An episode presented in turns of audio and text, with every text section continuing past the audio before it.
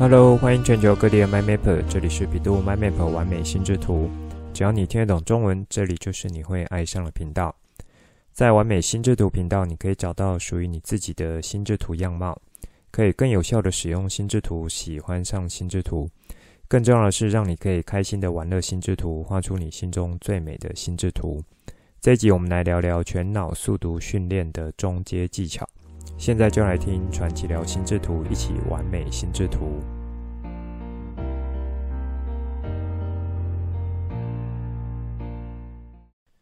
今天呢、发生一件蛮鸟的事情。外出要回家的时候，在下交流道的时候呢，和一辆车子擦撞。违规的是对方车子，因为是在交流道，所以当下呢，先下车看状况。一见对方是个身材壮硕，还吃着槟榔的年轻人。这时候呢，后方有一台车的驾驶很好心的跟我说，就直接打电话给警察处理。那这样等了差不多三十分钟，警察来了。然后也经过一些地面量测和酒测，弄完之后呢，就去警察局做笔录。因为是对方先做，然后轮到我。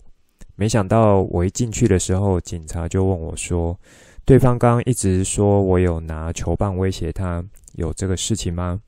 我一听，其实是满脑子问号，就是黑人问号那一种。警察看了看我，也说我看起来也不像会拿球棒威胁别人的人。那我就是双手一摊，非常无奈，不知道该说什么。我的车子呢是比较久以前出厂的，然后前阵子才去换了音响主机，没想到这时候要想看行车记录器的影像，却找不到记忆卡，应该要从哪里拔出来？那对方的行车记录器是有前后两颗，所以警察呢他就让我看说发生经过的画面片段，确认没有问题，做完笔录。那正准备要离开的时候，没想到被柜台的警察拦住，说还要再等一下，然后还有一个笔录要做。这时候我又哈了一声，又是一堆黑人问号。警察说呢，对方坚持要提告我有拿着球棒威胁他。那在制作这条笔录的警察，他就呃算出来解释，问我说，我是不是当时有拿着一颗棒球？当下一听，我就秒懂了是什么事情，因为我平常会放一颗棒球在车上，当做呢是长途开车的时候做一下肩颈按摩使用的。那我回想当下，其实是正好有拿着棒球在按摩着，发生事故的时候呢，就下意识拿着棒球走下车，所以可能根本也没注意到说手上有拿着一颗棒球。其实警察也有说，他在看到对方。提供的行车记录画面，我就是拿棒球走下车，然后去看一下被擦撞的地方，跟对方说一些话，接着就是打电话给警察。那这份笔录呢，警察有让我呃这个做比较详细描述事情的经过。我就是和警察说，当下我下车时候和他说的就是，你怎么会从这个地方切进来？要切进来的地方不是在这里。是在后面。当时呢，他还回我说：“拍谁拍谁。”他是看着导航，所以没有注意到就切进来，那就擦撞了。接着我说：“那这要怎么办呢？”所以接下来我就是打给电呃打电话给警察来做处理。总之，最后折腾了快两个多小时。那这整个算制作完笔录。我问警察说：“后续流程会是什么呢？”还有说会把双方笔录送到地检署。之后再等通知，然后去那边。那地检署可能就是会再询问双方的一些经过，同时呢也会问看是不是要做和解。当下我就觉得说有点莫名其妙，是他要告我，我要跟他去和解什么？而且我也根本没有做什么呃什犯法的事情。那我想来想去呢，只有想到一个可能的原因，就是这个人他是台北下来的。那我家是在苗栗，在事发当下，我和他说完那些话之后，他是一直说着抱歉。我在想，他或许是想私下和解吧。但是接着我就说，那就打打电话给警察，让警察来处理。那有可能是因为这样，让他心生不满，想要挟怨报复。没关系，反正我觉得我是站得住脚的。这种事情硬要把黑的说成白的，我也是醉了。就等之后这个看怎么处理吧。那这件事情呢，我大概有学到几个经验，是可以啊、呃，我认为可以来分享一下给 MyMapper。第一个，车子的保险应该是不能省的。有一些呢，可能想说啊、这个比较旧的车子就不用保险了。但是像这种一旦发生意外的时候，起码你可以有个丙式车险。我的车呢，已经有十几年，每一年至少都维持丙式车险，就是那种车碰车就可以有理赔的。一年其实花不了多少钱，可是真正发生事情的时候，是可以省掉不少麻烦。像这次我在警察局做等待同时，就去联络我的业务员，然后请他帮我处理一下之后要保险出险的事情。那第二点，车子的行车记录器平常是要确认好的。如果可以的话呢，前后都来加装一下是比较好的，让证据来说话。上面不是说我有换了新的音响主机吗？所以警察局这边结束后，我就回这个呃装帮我装主机的车厂，请他帮我确认一下，才知道说当初原厂的行车记录器，它的镜头是连接原厂主机。那因为当时呢，我是啊、呃，这个到外面的车厂换主机的，所以现在在挡风玻璃上面镜头基本上是没有作用的。我听了之后呢，是有点傻眼的。我会觉得说，诶，当初找你们换这个音响主机，怎么没有跟我提醒这个行车记录器会是没有作用这个角度呢？所以这就带到说车子的保养和维修，那要走原厂。还是说使用一阵子之后要找外面车厂？我觉得这个会有一点见仁见智。那如果说是要找外面车厂的话，自己对于车子的了解应该是要比较好的，然后一些敏锐度也要高一点的。那像我呢，可能对车子其实也没有说太去呃钻研，然后用了十几年的车呢，还算是第一次去找外面车厂帮忙处理这个音响。也压根没有想到说换个音响主机，其实会影响和行车记录器的这个联动。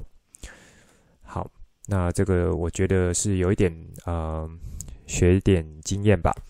以及呢，我觉得现在在社会上好像有一些讲话比较大声，然后先声夺人，那就觉得是对的。这时候呢，其实就不用多说什么，如果有行车记录器，就把它拿出来。让证据说话就好。像这次我自己的行车记录器一点作用都都没有，那我自己却浑然不知。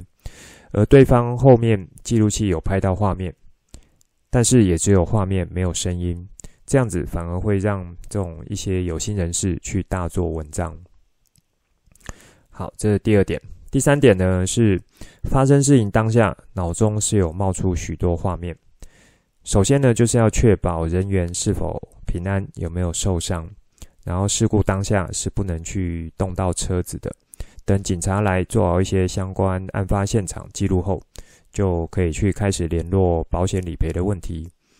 以及呢，最好在呃发生事情当下，那可以去开着录音，把当下双方的一些对话什么的都录起来。否则像这样子。呃，因为我自己的行车记录器算失效，却浑然不知。那对方的呢，有着画面啊，但是也没有录音，这样变成只有看画面来说故事。然后后续呢，就会有一些衍生比较麻烦的事情。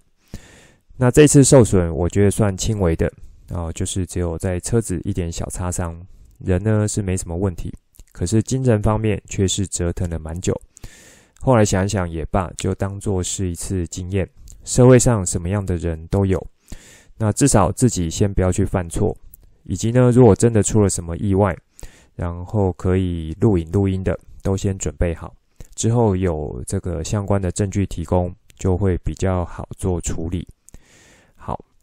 最近呢，我有收到一位 MyMapper 用 IOR 来邀请我。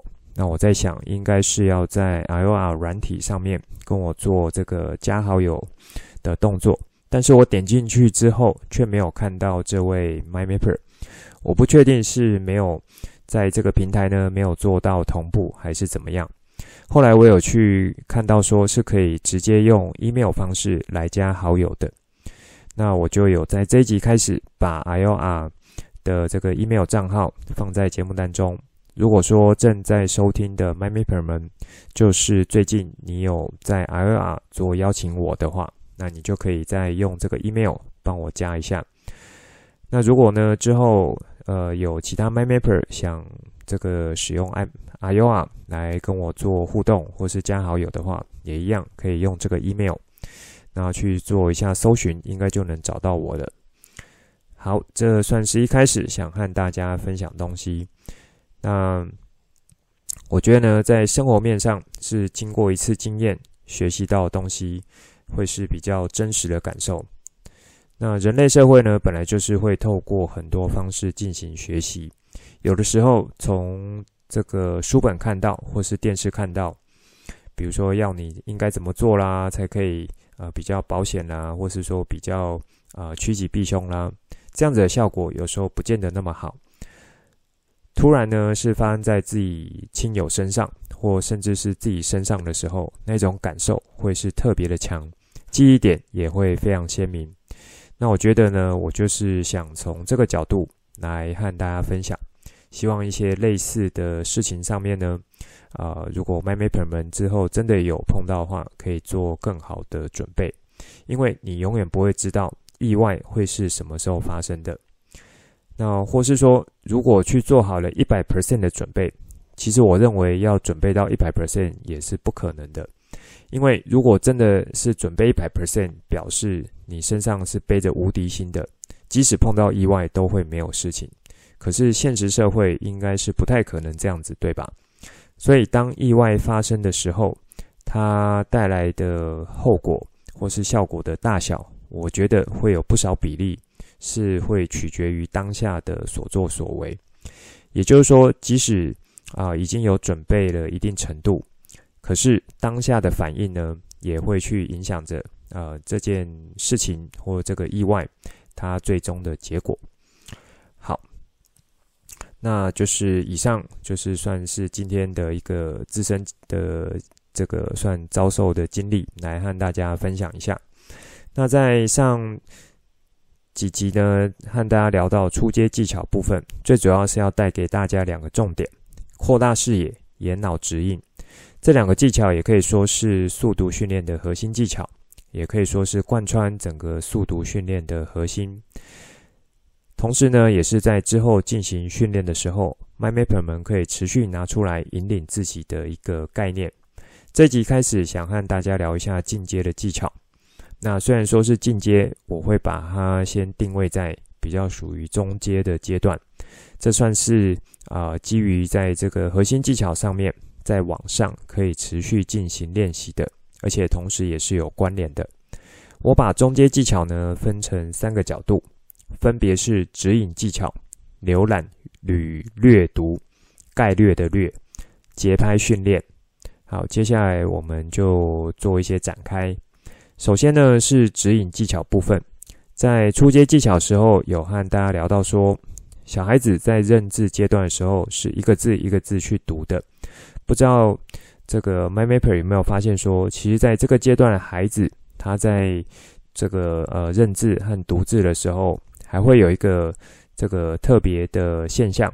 那有没有 MyMapper 们知道呢？就是说。小孩子在一个字一个字读的时候，他其实还会去借由他的手指帮助他去一个字一个字点在那边，然后一个字一个字移动，去大声念出来。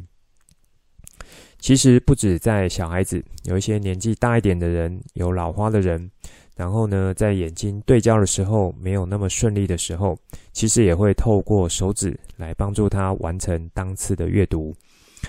那当我们在看小孩子或是老人家做这些事情的时候，可别以为他们这是还没有长大或是已经老化的现象。实际上，这种指引的方式呢，是可以帮助我们提升阅读速度的一种蛮好的方式。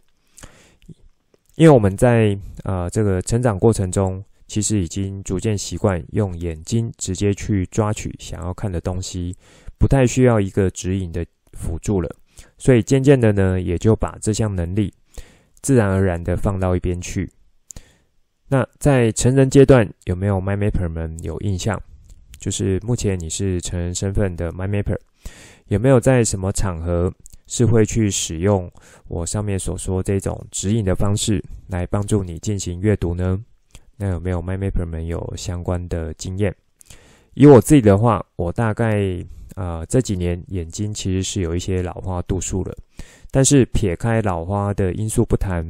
那我回想起说，以前我有用手指，或是说拿着笔用笔尖来做这个指引帮助阅读的时机，会有几个。首先呢，就是像在查字典的时候，虽然说现在查字典，啊、呃，就是说像翻译是用 Google 翻译来查的，可是以前当我还是学生，就是我指的是像大学这个阶段，那也就是成人的时候，因为念的是理工科。用的教科书呢，都是原文，而那时候网络的这个翻译，或是像 Google 翻译，还不是那么的普及，或是还不够强。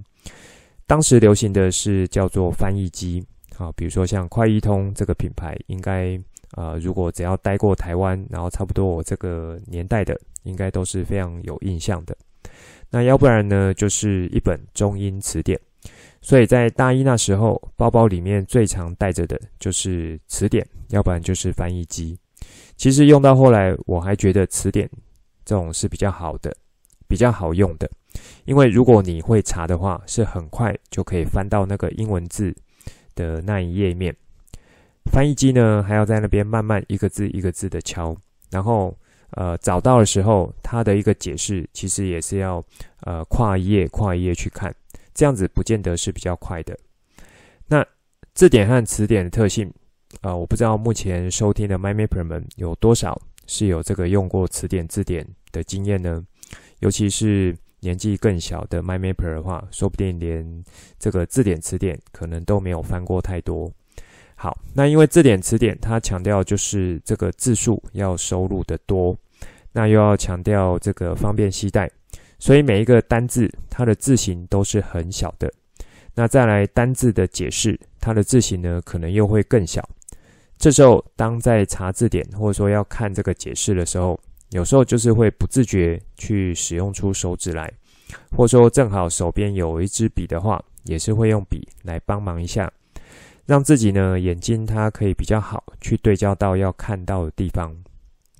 好，这是我以前啊、呃、会有的一些经验。说到这里呢，有没有 MyMapper 们被电到一下？原来用指引的目的是要帮助眼睛去做到对焦。那帮助眼睛做对焦，为什么会是在做速读训练呢？这一点就和之前提到我们眼球的特殊构造和移动方式有关。眼球呢，它在对焦的时候去抓取资讯的这样子的特性。好，那在那时候我有提到说，呃，我们要。达到比较快速阅读的话，就是要去尽量减少对焦的次数和频率，以及避免去回读。而有一个好的指引方式的话，就是可以帮助我们在对焦的同时，可以落在好的断点，那好的字群上面。同时呢，因为有这样子去顺着指引的方式，也不会说让眼球不自觉的去来回跳动。然后造成当次对焦可能没有那么清楚的时候呢，就会一直想要做回读。这一串都是一个有接着一个的关系的。那除了查字典经验，还有没有 MyMapper 们有什么相关的经验是会需要用到指引这样的方式来帮助你阅读呢？好，比如说可能是要看很小文字的时候，或者是说资讯很多的时候，这时候其实是会蛮下意识的去用手指或是辅助工具。来帮助自己去仔细定位在一个很小的范围。那或者说呢，当在台上做简报，早期就是会有看到这个讲者是拿着一根棒子的。那后来其实都是用简报笔，然后用这个镭射点帮助听众知道说，你目前在讲到的这个段落会是在呃这个简报的什么部分。尤其呢，当简报档的这个 PPT 上面字是很多的时候，其实台下观众不见得是可以很快去抓到讲者他要讲的内容会是在简报上面哪一个字，或是说哪个字群、哪个词组。这时候有简报笔的镭射点指引的话，那台下观众就可以非常迅速去抓到讲者讲的话，然后对应到说在简报上的位置。好，说到这边，我想来和 MyMapper 们做个小游戏，也是小实验。请你听完这一段之后呢，可以先暂停一下，然后操作完再回头来听。我会建议是两个人一起操作，哈，这是比较好的。那如果没有的话也没关系，就是自己照着镜子来操作也 OK。好，请拿出一支笔。如果两人操作的话呢，就是一个人是拿笔的，那另外一个人来进行这个小实验。首先，请没有拿笔的人眼睛自己画一圈，那从上方开始，然后看要顺时针或是逆时针都可以。接着有拿笔的人呢，他就做观察，然后看看这个人他在眼睛转动的时候，他画的圈会是长什么样子啊、你可以利用他的这个黑色眼珠来作为这个他画圈的依据。好，再来呢，就是请拿笔的人，他就把笔拿起来，在对方眼睛视角差不多水平的位置，那请对方注视着笔尖。接着拿笔的人开始画圈，顺时针或逆时针都可以。这时候呢，再观察一下，呃，就是看着笔尖没有拿笔的人呢，他眼睛画圈的形状会是什么样子？然后和刚刚就是没有看着笔尖画圈的样子有没有什么差别呢？以上如果是一个人操作的话，就看着镜子，那呃，就是做一次没有拿笔。然后做一次有拿笔，这两次来做观察比较，有观察到了吗？没有指引的眼睛，你要它呢好好去画一个圈的话，其实是会有一点歪七扭八的，然后它的形状就不会是一个呃这个像是圆形这样的样子。那有透过注视笔尖来画圈的话，其实是一个蛮不错的圆弧形状。这其实就是我们眼睛的一个特性。在没有指引物的时候，要看东西的话，或者说要做控制，其实是会蛮跳动的。那当有一个指引物去进行引导的时候，眼睛呢反而是可以很好的去跟着这个指引物，去完成眼睛应该要行进的方向。所以这就带到了在我们进行阅读的时候，尤其是要往速读这个领域去做训练的时候呢，透过手指或是一支笔。来进行指引的协助，反而呢就是会减少之前说啊、眼睛接收器的部分在影响速读的这个两个点，就是对焦时跳动的频率次数，还有回读的状况。当有一个指引协助的时候呢，就是可以很好去引导眼睛做到稳定有规律的，而且是往同一个方向阅读下去。那在这边我提供一些。啊、这个指引物的建议通常会是比较细长的东西，比如说笔、铅笔，或是说筷子、毛线针。手指的话呢，可能 MyMapper 人会觉得这个呃非常的方便，不需要就是再额外去找东西。但是这边我会把它摆在第二选择。一来呢，手指如果以成人来讲，其实也算蛮大只的，它一定。这个啊、呃，会有这个比较粗的这个宽度的。那再来呢，你一个手指下去，蛮长，可能会去遮住不少字的，这样子反而会去干扰眼睛的对焦。如果是利用细长的物品，用手拿着，那利用前方的这个尖点来去引导，带着你的眼睛进行对焦的这个停顿和配速。好，这个呢会是我提供的建议。那么，真正在指引的时候，就可以去使用到在初阶技巧介绍过的利用字群的方式进行阅读。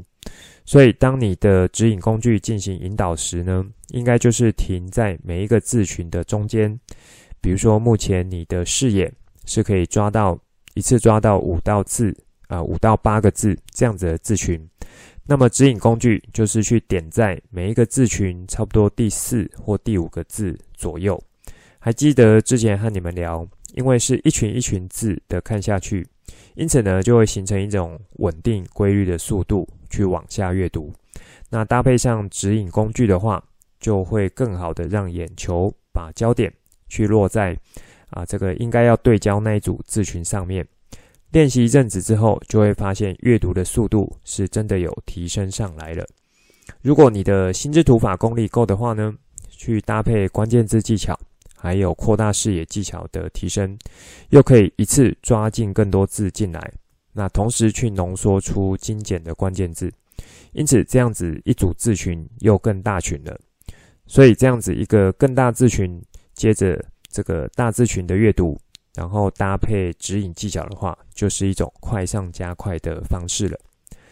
好，这边呢和大家讲讲解的这个原理和说明，我觉得理解都是不会太难的。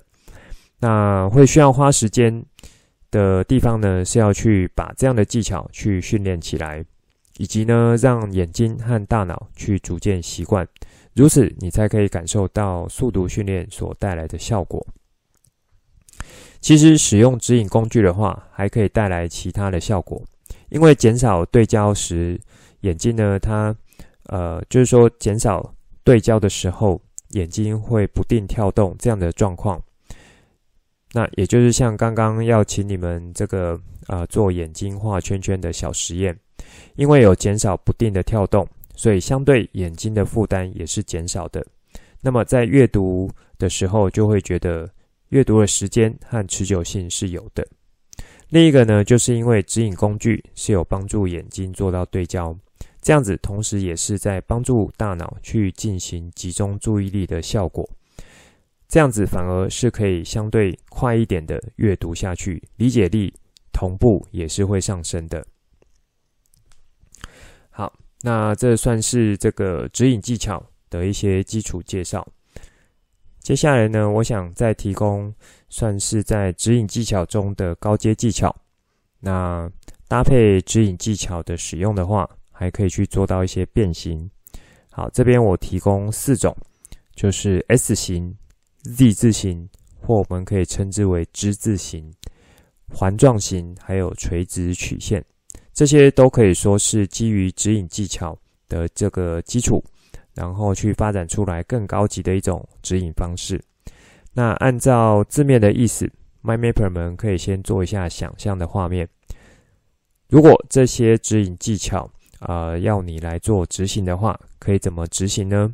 可以让你们花个几秒钟想一下，有想到了吗？那在这边呢，我就用 S 型来做一下介绍。S 型的这个指引技巧呢，也就是说在阅读的时候。啊，我们可以用一页来作为一个单位，那去啊，从这个左边开始，然后指引到右边，这样子一个呃，算是一个方向指引下去。接着呢，可以往下几行之后，再从右边指引到左边，那再接着往下几行，然后再从左边到右边，然后重复上面的。就是等于从左到右之后，然后再从右回到左。好，如此整页呢，用指引工具引导完的话呢，就很像是在走一个 S 型。这边我岔开来和大家、呃、聊一个点，就是说，当基础的指引或是字群阅读有提升到一个程度的话，其实呢，我们可以开始不是只有左右两边视野的扩大，还可以有上下视野的扩大。这其实才是真正有发挥我们眼睛全部视野的角度。还记得我们有和大家啊、这个聊到水平和垂直的视野的度数各是多少？有没有 MyMapper 们还记得呢？答对了，就是水平视野有差不多一百五到一百七十度，垂直视野呢有差不多七十到一百度左右。因此，当我们基础训练有到一个程度的时候，是可以尝试把上下两行的文字，然后呢，呃，这个以水平字数差不多有五到八个字这样的宽度，用这样的方式去切出一个一个字群，去放到你眼睛的视野对焦范围中，然后同时呢，也是去做这个指引的方式。好，这时候可能会有 My Mapper 问说，啊、上下两行的字，它的段落和意思不见得一样，这样子一次把两行东西抓进来，不会搞混吗？的确，在一开始练习或者说啊、这个操作的时候，可能会有一点卡卡的。那这里呢，我要提到的是，基于这几集和大家带到从眼睛的生理结构角度，或者说眼球的一些特性，它移动的这个呃特点等等的。那基于这些方面呢，去设计出来的训练方法，也就是我目前带到这些技巧。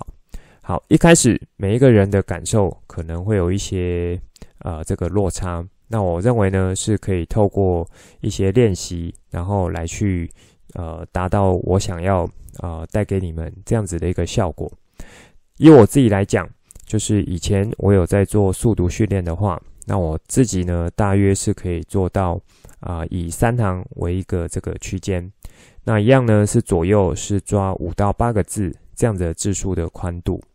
等于呢，当我每一个字群这样子切的话，你可以想象，我大概就是切成一个椭圆形的范围，然后搭配着指引工具，一个椭圆一个椭圆的这个阅读下去。好，那这会牵扯到说。啊，在进行训练的时候，是不是有去使用到熟悉的文本，或是说是已经看过的书籍先操作起？这里也算是一个提醒的角度，因为熟悉文本呢，或是看过的书籍，一方面在脑中的资料库是已经有建立的差不多了，这时候速读的训练等于是去做复习这样子的切入点，那也就会比较好去训练出来说，透过。啊、呃，这样子这个速读的技巧，然后去把它用出来，会是什么样的感觉？如果一开始呢，就挑不熟的文本，或是没有看过的书籍，可能呢，光一些背景啦、专有知识啦，或是呃这个专有名词啦，一些新的形容方法等等的，都还不够熟悉，这样子反而是会去减慢阅读速度的。那么，当你在做速读训练的时候，可是读的效果却是很慢，这一整个呢，可能就会觉得很挫折，觉得说这些技巧都没有什么用，或是自己是学得不好的。好，这就是我在节目中如果有想到，都会提醒大家，越级打怪这件事情是要看自己的状况，否则呢，可能会在刚开始学习阶段就会形成一些不必要的挫折感。好，那这一种属于高阶指引划线的方式。呃，就是我就带到 S 型这个点就好了，其他三个呢，我不多花时间介绍。一方面，我自己当初真正有练习比较多的，就是 S 型和 Z 型，那也可以称作为之字型。另外两个练一练，我觉得呃，真的更对我来讲，当时的我来讲，它的这个等级又更高了，所以我就没有再练另外两种。好，其中呢，Z 字形是我练起来还蛮有感觉的，也就是可以从左上开始斜着往下，然后再从这个呃点右边的这个点再往左下去斜下去。那这个斜度要多少？就是说要横跨多少行会是这样子一个斜度，就是看每一个人他操作的熟悉度，然后还有对于这个前面提到文本啊，或是。这个书籍的状况，当时呢，我就这样练着练着，觉得的确是有蛮稳定的，就是这样子往下做阅读，然后真正在脑袋抓取的内容呢，其实也没有掉多少，所以当下我就是有觉得说，诶，是真的有做到速读训练的效果。后来呢，可能实务上就是呃，算比较这个放掉一些，或是惰性，那每次。觉得说每次阅读还要特地特地去找个笔，或者说看个轻松的一些文章，也要煞有其事去做一些速读训练什么的，所以中间有停止啊、呃，这样子用指引工具来帮助我阅读，算是蛮长一段时间。现在呢，因为是要在节目上用一步一步方式拆解来和大家聊，所以我又把之前练习的回忆一点一点挖出来。好，所以以现在我来说，也算是跟着大家一起从头开始做速读训练。只是我是之前有打过一些基础，现在像是用捡回来的方式，要练起来的时间就会比较短一些。那我觉得这都没有关系，就是在节目中，我觉得可以让大家知道用相对轻松有效的方式，然后也可以学到一些有帮助性的东西，就很棒了。好，最后呢是紧接要过农历兔年了。在这里先和全球 MyMapper 们说声新年快乐，红兔大展。不管目前你在全球哪一个角落，虎年即将要结束，然后让我们用全新的样貌样貌来迎接兔年。在春节期间呢，完美心智图频道就先暂停一次，我们兔年再见喽。以上就是这一集想分享给大家的内容，最后帮大家整理一下这一集的重点。一开始和大家聊一下我今天发生的事情，从经验学习这个角度的话，那我会呃从这次意外的事件中，然后有学到三件事情和大家做一下分享，以及呢有带到说当意外发生的时候。带来的后果大小，其实会有不少比例，可能是取决于当下的一些所作所为的。也希望收听完美心智图频道的 MyMapper 们都可以出入平安、健康顺心。接着提到有一位 MyMapper 应该是想要加我好友，那我这边接收了却没有同步这个资讯，所以我换个方式，就是从这一集开始提供 IOR 呃的这个 email 账号。然后让有需要加我 IOR 好友的 MyMapper 就可以比较方便来加。在初阶技巧的时候，我有分做两点：扩大视野和眼脑指引。这两个也是速读训练中很核心的基础。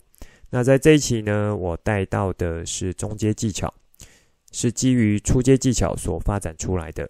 我分做三个部分，分别是指引技巧、浏览和略读、节拍训练。在这一集，先和大家介绍指引技巧。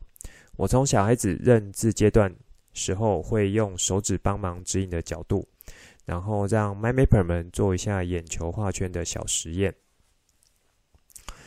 那在这边，我会建议首选的这个工具呢，是属于细长的，啊、比如说像笔、铅笔和筷子、毛线针等等的。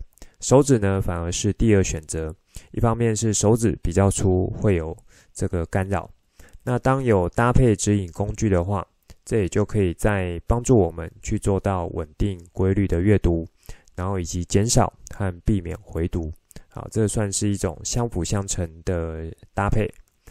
接着有提到说，如果呃有在使用心智图法关键字技巧的话，还有扩大视野技巧，这个去提升就会是快上加快。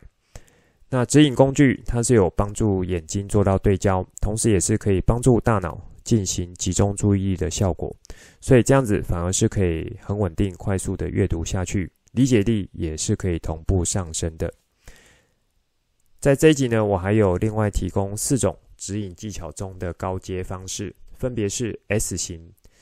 之字形，或是叫 Z 字形，然后环状形，还有垂直曲线等等的，我有请 MyMapper 们啊、这个按照字面意思去做一下理解，这会是什么样的一种指引方式？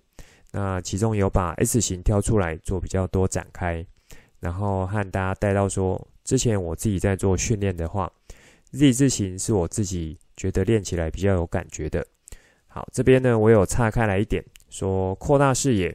除了水平视野之外，垂直视野的扩张，也就是一次呢去尝试呃这个两行或是三行的抓取，然后让眼睛阅读的停顿点会越来越像是一个椭圆形态，这是呃可以大家尝试去练习的。以及呢提醒大家，就是从熟悉文本和看过书籍开始，避免越级打怪这件事情。那这样子逐步训练下去，就会慢慢感受到速读带来的效果以及乐趣。我自己呢，因为也有停了蛮长一段时间，所以现在算是跟着大家一起去重新捡回来速读的训练。最后就是和大家拜个早年，祝大家兔年行大运，红兔大展。春节的时候呢，先暂停一次节目，然后兔年我们空中再见。这一集的节目就先说到这里。之后再跟大家聊更多我对心智图的认识所产生的经验和想法来跟你分享，带你一起重新认识心智图，一起喜欢上心智图。希望你会喜欢今天的节目。本节目是由 bEDU MyMap 完美心智图直播，我是传奇，也可以叫我 Coach。欢迎你听了之后有什么新的想法与角度，可以跟我互动，画出心智图或是留言来跟我分享。节目单中附上官网、脸书还有 LINE 社群资料。以及这一集我想和你分享的心智图作品，欢迎随时透过这些地方来和我做互动。如果你也喜欢这个频道，觉得我分享内容对你有帮助，也觉得对你的亲朋好友有帮助，记得帮我订阅、给爱心，把这个频道分享出去，邀请他们一起来享受心之图的美好。我们下次见，拜拜。